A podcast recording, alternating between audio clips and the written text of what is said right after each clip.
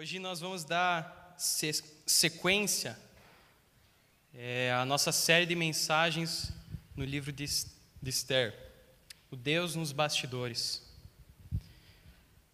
Na semana passada a gente conheceu um pouco, a gente teve um foco um pouquinho mais no reinado do rei Xerxes, do reinado do rei Assuero.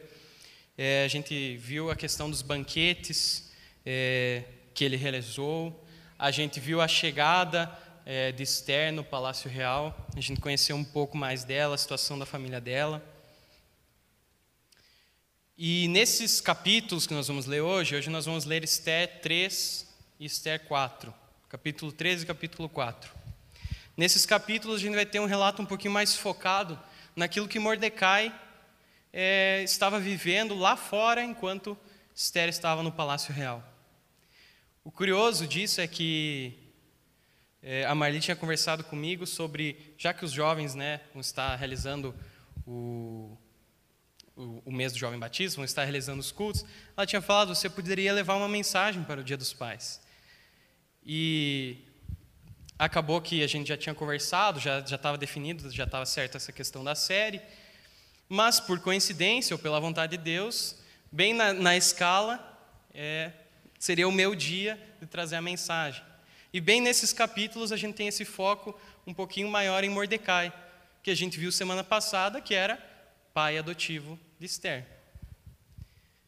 Eu não quero focar muito na questão do pai, mas que a gente possa também fazer uma menção honrosa né, aos pais, lembrar um pouco da, das características de um pai aqui nesse momento. Mas,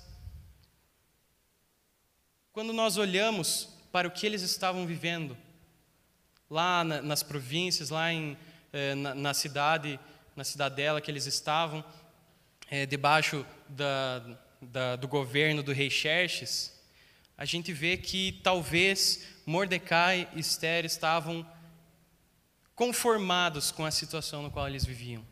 Talvez eles já tinham aceitado de que Deus estava distante de alguma forma, Deus não estava mais agindo como ele agia nos seus antepassados, ele não estava mais abrindo o mar, ele não estava mais levantando uma coluna de fogo para aquecer eles durante a noite, ou uma nuvem para é, protegê-los do sol no deserto, para guiá-los. Ele não estava fazendo coisas grandiosas como o povo esperava que ele fizesse a gente viu que Esther cedeu aos caprichos do rei, cedeu ela cedeu às vontades do rei. E a gente viu que Mordecai, o pai adotivo dela, instruiu: olha, não fala de qual povo é, vai ser melhor para ti. Não fala da tua descendência, né, de, de, de, dos teus antepassados. Não fala de onde você vem, eu acho que vai ser melhor para ti. Ele concorda com aquilo, ele instrui ela a viver aquilo também. Eu acho que ambos estavam aceitando a situação na qual eles viviam.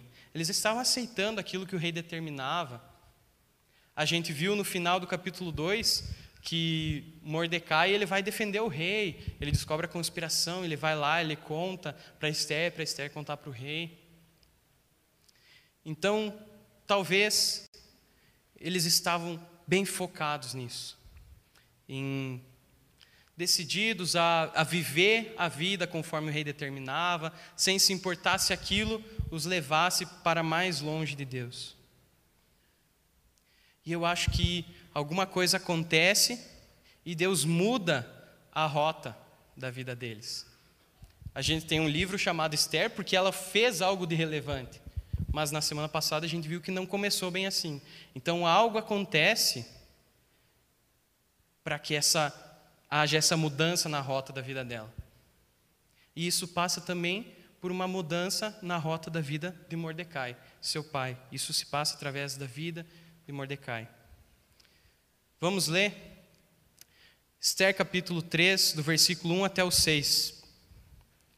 Diz assim: Depois disso, o rei Assuero engrandeceu Amã, filho de Amedata Agagita, e o exaltou e lhe deu um cargo mais elevado do que o de todos os oficiais que estavam com ele. Todos os servos do rei que estavam à porta do rei se inclinavam e se prostravam diante de Amã, porque esta era a ordem do rei a respeito dele. Mordecai, porém, não se inclinava nem se prostrava. Então os servos do rei que estavam à porta perguntaram a Mordecai: Por que você está transgredindo as ordens do rei? Dia após dia eles falavam com Mordecai, mas ele não lhes dava ouvidos. Então contaram isso a Amã, para ver se as palavras de Mordecai se manteriam em pé, porque ele lhes tinha declarado que era judeu. Quando Amã viu que Mordecai não se inclinava nem se prostrava diante dele, encheu-se de furor. Porém, julgou que era pouco nos seus propósitos atentar apenas contra Mordecai, porque lhe haviam declarado de que povo era Mordecai. Por isso, Amã procurou destruir todos os judeus, povo de Mordecai, que havia em todo o reino de Assuero. Até aqui por enquanto. Como nós vimos, o capítulo 2 termina com Mordecai descobrindo uma conspiração contra o rei Assuero. E aí ele todo é, apoiando o rei, ele vai lá, ele conta a Esther para que ela né, fale isso para o rei, e o rei consegue se livrar, é, os homens que estavam conspirando, eles, eles foram pendurados numa forca como exemplo. E aí eu acho que no coração de Mordecai, o que ele esperava é que agora então ele haveria, ele receberia o agradecimento. Agora o rei olharia para ele com outros olhos. Ele diria: "Ah, Mordecai, ele salvou a minha vida, talvez ele salvou o meu reinado. Talvez se não fosse por Mordecai ter descoberto e vindo até mim falar, talvez eu teria perdido tudo que eu tenho. Talvez eu teria sido morto, isso seria passado para outra pessoa, eles teriam assumido o meu lugar. Talvez o que estava no coração de Mordecai é que agora ele receberia uma promoção, ele estaria num cargo mais elevado, ele seria exaltado diante dos homens. Talvez era o que ele esperava, mas não é o que acontece. O início do capítulo 3 mostra que o rei não dá bola nenhuma para Mordecai e ele exalta um homem chamado Amã. Ele coloca ele como o segundo homem de todo o reino, abaixo do rei apenas, o cargo mais elevado que alguém poderia ter. E o texto, pelo que diz, o rei precisa fazer uma ordem para que as pessoas se ajoelhem diante dele, desse tal de Amã.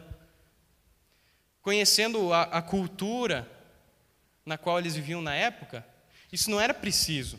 Se fosse um homem respeitado, um homem de honra, um homem que fez muitas coisas pelo reino, as próprias pessoas iriam se curvar diante dele e fariam reverência. Mas o rei precisou colocar uma ordem. Isso quer dizer que nem mesmo diante dos homens, dos outros homens, das outras pessoas, do povo ali, ele tinha alguma importância. Era só porque o rei quis colocar ele lá naquela posição. E eu acho que isso serviu, de alguma forma, para que Deus trabalhasse no coração de Mordecai. Eu acho que a vida inteira ele passou achando, eu acho que eu consigo mais se eu me submeter ao rei. Eu acho que eu vou mais longe se eu me colocar debaixo do rei, eu vou fazer todas as vontades dele. Por isso ele disse para Esther: Não diz de qual povo tu é, vai lá, faz o que te pedindo para fazer. Não importa se parece ser errado ou não, se parece que, gente, que isso vai contra a vontade de Deus. E eu acho que talvez a vida inteira de Mordecai ele ficou tentando agradar os homens. Ele ficou tentando fazer a vontade dos homens, achando que aquilo seria melhor para ele, que ali ele conseguiria algo de bom para a sua vida. Acontece que até aqui ele não ganhou nada. E eu acho que é nesse momento que ele percebeu, que ele disse: chega. Eu não vou mais abrir mão do meu Deus. Eu não vou mais abrir mão do meu povo. Eu não vou mais abrir mão da, da minha dignidade, da minha integridade. Eu vou ser fiel a Deus. E ele não se ajoelha diante daquele homem. Mordecai decidiu que ele queria ter um caráter. Talvez a vida inteira dele ele não se preocupou com isso, mas nesse momento ele falou: Eu preciso ter um caráter, eu preciso ser fiel, eu preciso ser um homem íntegro.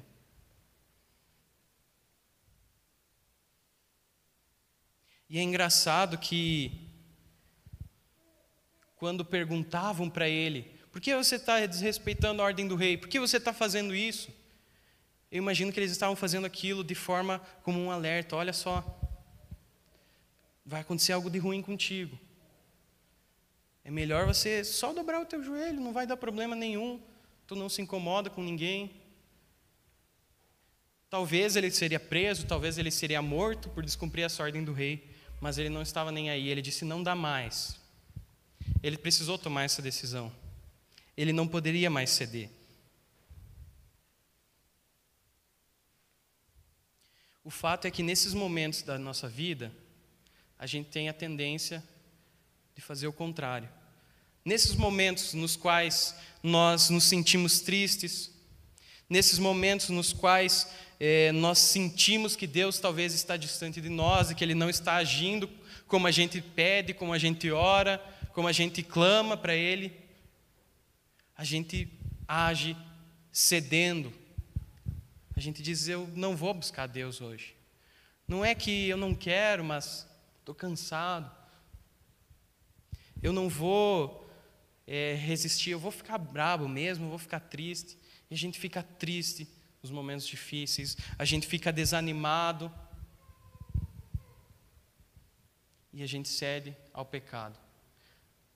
Talvez a gente está se sentindo, nesse momento da nossa vida, talvez a gente está se sentindo mais como Esté e Mordecai na semana passada, quando eles, para não se incomodarem, então eles fazem o que o rei pede, mesmo que aquilo vá contra a vontade de Deus, é melhor para eles. Talvez nós temos nos sentido dessa forma, talvez nós temos agido dessa forma, talvez a gente ache que não tem problema nenhum, mas pouco a pouco nós vamos nos afastando de Deus e aquele Deus que a gente pensava, não, Deus está distante, Deus está longe, porque Deus não responde a minha oração, ele vai ficando ainda mais distante. Nesse momento, no qual nós normalmente cedemos, Mordecai disse: Chega, eu vou resistir. Se a gente fosse pegar a figura de um pai, talvez aqui Mordecai estava querendo dar o exemplo para Esther. Talvez ele olhou, por que, que eu falei para ela não contar de qual povo ela era? Por que, que eu falei para ela aceitar tudo isso que ela está vivendo? E ele falou: Eu vou dar um exemplo agora. Eu vou resistir. Eu não vou mais tomar o caminho contrário do qual Deus está me mandando ir.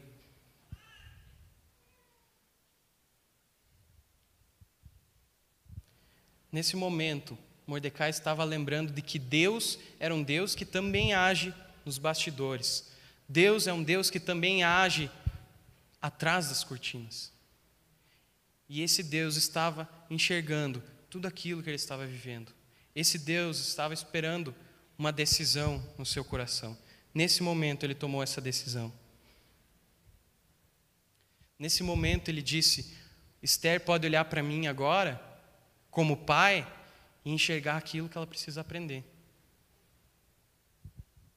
Será que, pais, eu não sou pai ainda, mas essa é uma pergunta aos pais: os seus filhos têm enxergado em vocês aquilo que eles precisam aprender? Ou será que, para não se incomodar, a gente tem deixado, a gente tem falado, não, não tem problema, pode aceitar isso aí, pode viver dessa forma mesmo, não dá em nada. São novos ainda, né? Talvez eles nem vão lembrar disso. Mas o pai é um exemplo.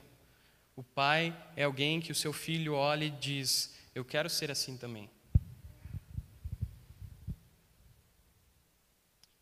Eu acho que aqui começa o momento no qual há um rumo, uma mudança no rumo da vida Esther. Talvez aqui é o momento em que influencia, que Deus usa para que tudo aconteça conforme acontece no decorrer do livro de Esther, como a gente vai ver nas próximas semanas. E a história continua, e aquele Amã, ele não achou nada legal. Na verdade, já tinha uma rixa ali, porque Amã, ele era descendente de Malequitas, e Deus lá atrás tinha mandado que os judeus destruíssem esse povo, acabassem com esse povo. E, rei, e, o rei Saul foi quem tentou, ele não foi, não conseguiu, não conseguiu cumprir essa ordem de Deus. Então eles tinham até hoje uma malequita lá para incomodar. E aí ele falou: Bom, eu acho que o Mordecai não vai ser o único problema que eu vou ter aqui. Então eu vou acabar com esse povo todo. E na sequência do texto, Amã convence o rei, ele tira a sorte com os sábios lá, ele tira a sorte, ele decide um dia, sem falar com o rei nem nada, e depois ele vai lá, convence o rei, chega lá, ó, que tem tanto, tenho tanto isso de prata, isso vai para o cofre do tesouro real e é só em tal dia a gente acabar com os judeus. Ele convence o rei de fazer isso. Vamos ler o versículo 3 do 12, do capítulo 3 do versículo 12 até capítulo 4, versículo 1. No dia 13 do primeiro mês, chamaram os secretários do rei, segundo tudo que Amã havia ordenado. Se escreveu aos sátrapas do rei, aos governadores de todas as províncias e aos chefes de cada povo. A ordem deveria ser endereçada a cada província no seu próprio modo de escrever e a cada povo na sua própria língua. Foi escrita em nome do, do rei Assuero e selada com o anel de sinete do rei. As cartas foram enviadas por meio de mensageiros a todas as províncias do rei, com instruções para que num só dia, o dia 13 do 12 mês, que é o mês de Adar, todos os judeus, tanto os jovens como os velhos, as mulheres as crianças, fossem destruídos, mortos e aniquilados, e que os seus bens fossem saqueados. Uma cópia da carta que determinava a proclamação da lei em todas as províncias foi enviada a todos os povos, para que se preparassem para aquele dia. Os mensageiros, impelidos pela ordem do rei, partiram imediatamente, e a lei foi proclamada na cidadela de Suzã. O rei Assuero e Amã se assentaram para beber, mas a cidadela de Suzã estava perplexa. Quando Mordecai soube que tudo, soube tudo que havia passado, rasgou as suas roupas, se cobriu de pano de saco de cinza e saiu pela cidade, clamando em alta voz e soltando gritos de amargura.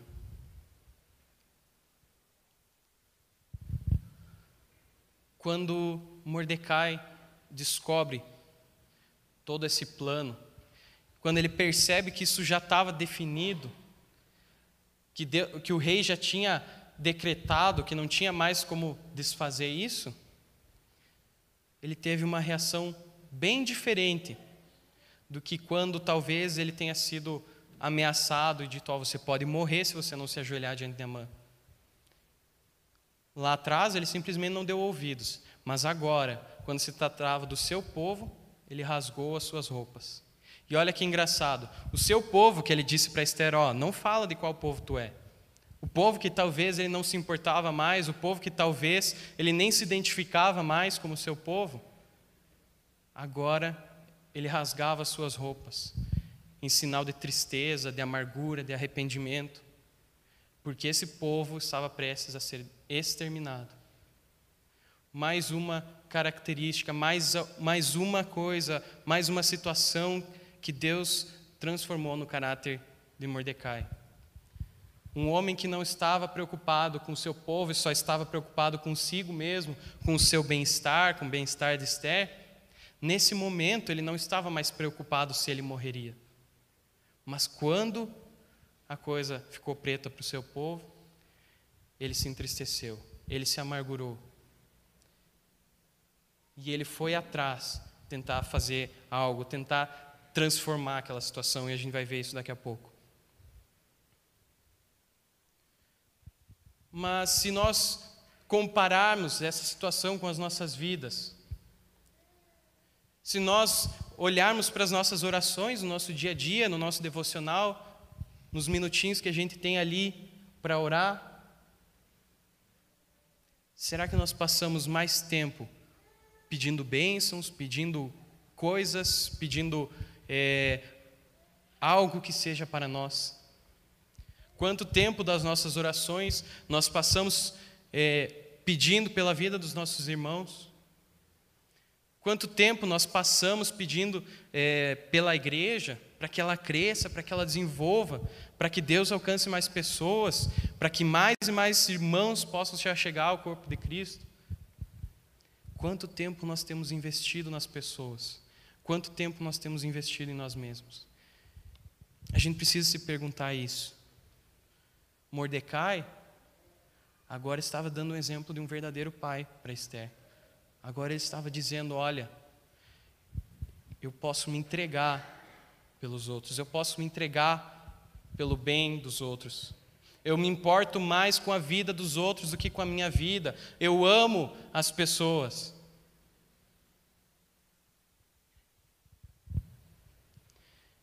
Eu coloco a minha vida abaixo da vida daqueles que estão perto de mim, daqueles que são minha família, daqueles que são meu povo. É isso que Deus estava transformando no coração de Mordecai. Era esse o exemplo que ele queria dar para sua filha. Alguém que merece respeito não é alguém como Amã, que não fez nada, que precisa da ordem de um rei, que precisa chegar alguém com muito poder e falar: Ó, agora todo mundo tem que se ajoelhar, agora todo mundo tem que reverenciar. Um, alguém que merece respeito é alguém que serve os outros, é alguém que se coloca em posição de sofrer pela vida dos outros, que se preocupa, que ama.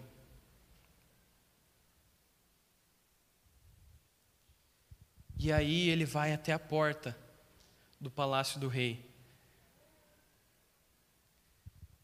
E nessa condição que ele estava, de amargura, de tristeza, isso chama a atenção de Esther e ela manda um dos eunucos que serviam a ela para falar com Mordecai, para entender o que estava acontecendo. E ele explica toda essa situação. Vamos ler do capítulo 4, versículo 6 até o final, até o versículo 17. Esther 4, versículo 6 diz assim: Ataque foi até a praça da cidade para encontrar-se com Mordecai junto à porta do rei. Mordecai contou tudo o que havia acontecido com ele. Disse também a quantia certa de prata que a mãe tinha prometido pagar aos tesouros do rei pelo aniquilamento dos judeus. Também lhe deu uma cópia do decreto escrito que havia sido publicado em Suzã, ordenando a destruição dos judeus. Mordecai pediu que a, Ataque que mostrasse a cópia a Esther e a pusesse a par de tudo, a fim de que ela fosse falar com o rei e lhe pedisse misericórdia, e na sua presença lhe suplicasse pelo povo dela. Ataque então voltou e transmitiu a Esther as palavras de Mordecai.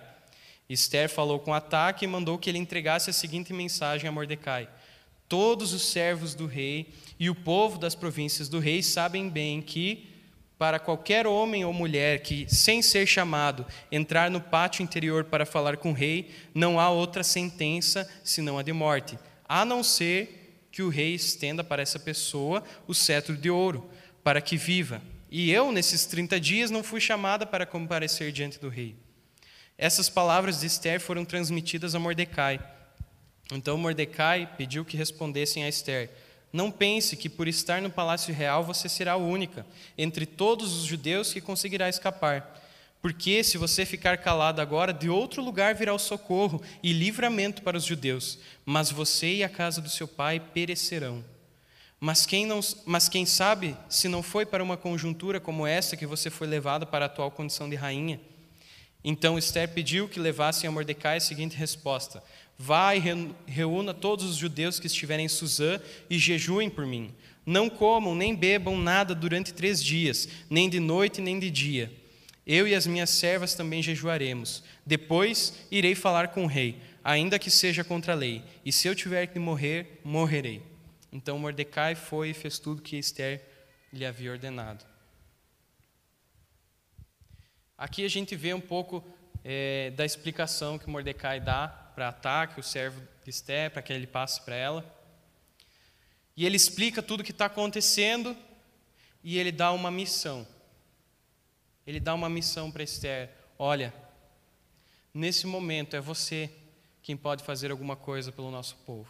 Nesse momento é você que está aí, que pode se colocar diante do rei, entre nós, povo, judeus, povo de Deus, e o rei. Você pode fazer algo. Ele entregou essa missão para ela. Esther corria um alto risco de ser morta. E a primeira reação dela é de que, não, ela não iria fazer aquilo. Ela corria riscos reais. E ela não, não preferia não fazer aquilo, deixar quieto.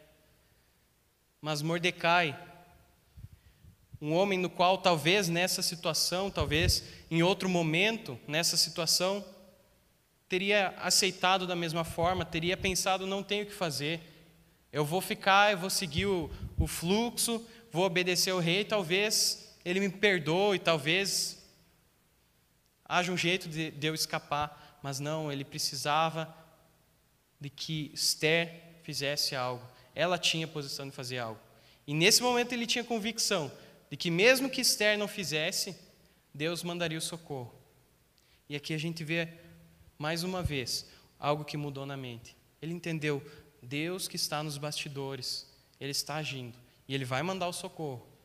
E eu espero que venha de você. Ele estava dando uma missão para sua filha.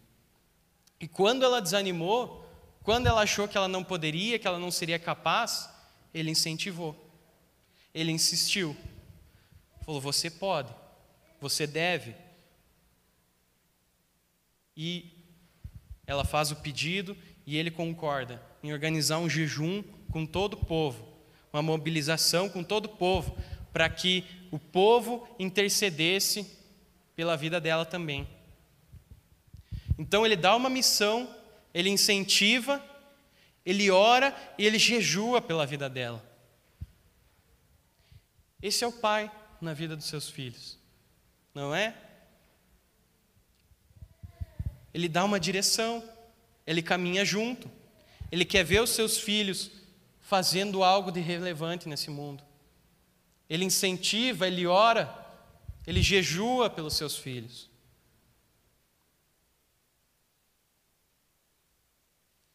Em outros momentos, Esther teria cedido, mas agora ela tinha um pai que estava ali para incentivá-la. Ela tinha um pai que estava ali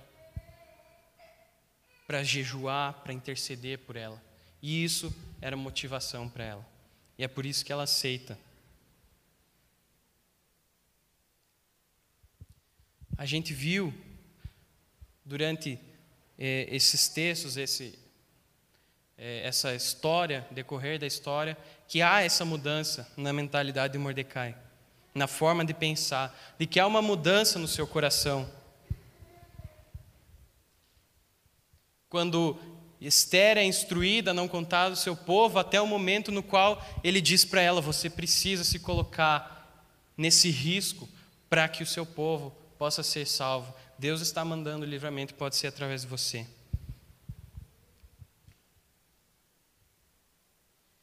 Talvez em algum momento Mordecai estava se sentindo distante de Deus, mas agora ele se sentia perto.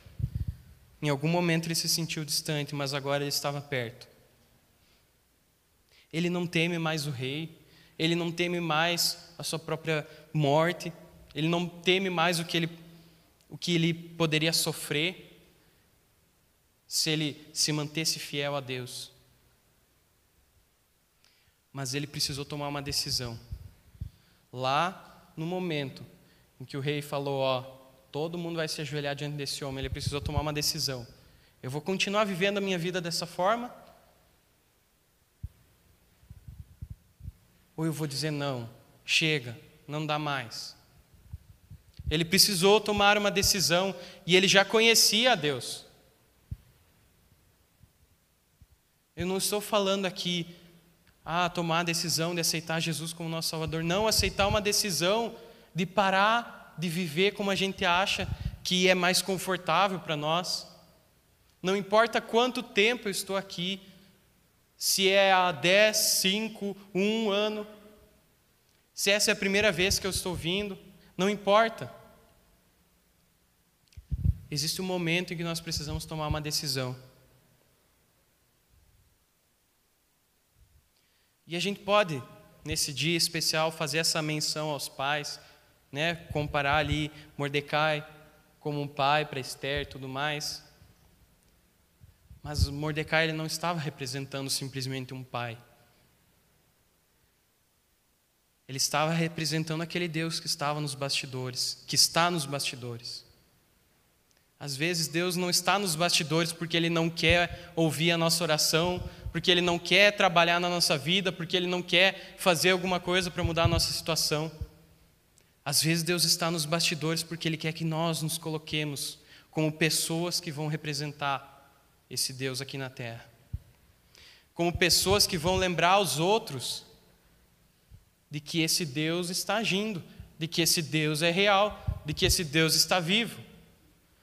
Quando Mordecai dá um exemplo de caráter sendo fiel, ele não estava representando um pai, ele estava representando a Deus.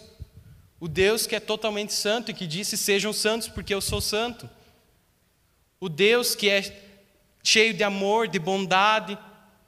O Deus que é todo-poderoso. O Deus que tem todos os atributos que são louváveis para nós. Mordecai estava representando esse Deus. Ele estava dizendo: se eu tenho algo de bom, isso vem de Deus. Quando ele percebe que a vida dele não é mais importante que a vida do seu povo, ele não estava ensinando apenas a sua filha a dizer: importe-se com os outros, coloque a vida dos outros acima da sua, proteja os outros.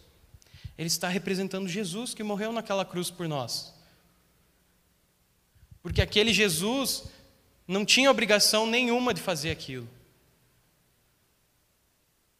Mas Jesus, sendo o próprio Deus, se colocou nessa condição para que nós pudéssemos ter vida. Ele precisou morrer. Era isso que Mordecai estava representando. Quando ele deu uma missão a Esther, quando ele incentivou a ela, ele não estava simplesmente representando um pai, ele estava fazendo isso carregado do Espírito, o mesmo Espírito que, re, que ressuscitou Jesus dentre os mortos. O Espírito que hoje é o nosso guia, que é o nosso consolador, que nos dá uma direção, que nos faz viver uma nova vida, que nos traz esperança, que está ali para nos lembrar que o Deus que está nos bastidores ainda está trabalhando ainda está trabalhando na nossa vida e Ele quer ser representado por nós.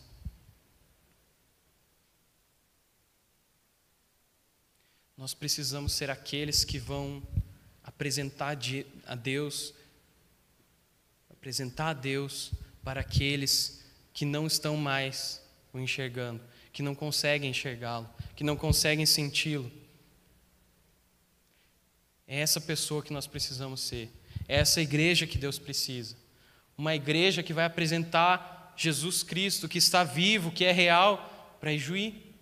Uma igreja que vai apresentar Jesus Cristo para os pobres, para os necessitados, para os ricos, para aqueles que acham que tem tudo, mas no, na verdade não tem nada. Esse é o Deus que trabalha nos bastidores. Ele levanta uma igreja para representá-lo diante desse mundo. Que a gente possa viver dessa forma, que a gente possa ter essa, esse desejo no nosso coração.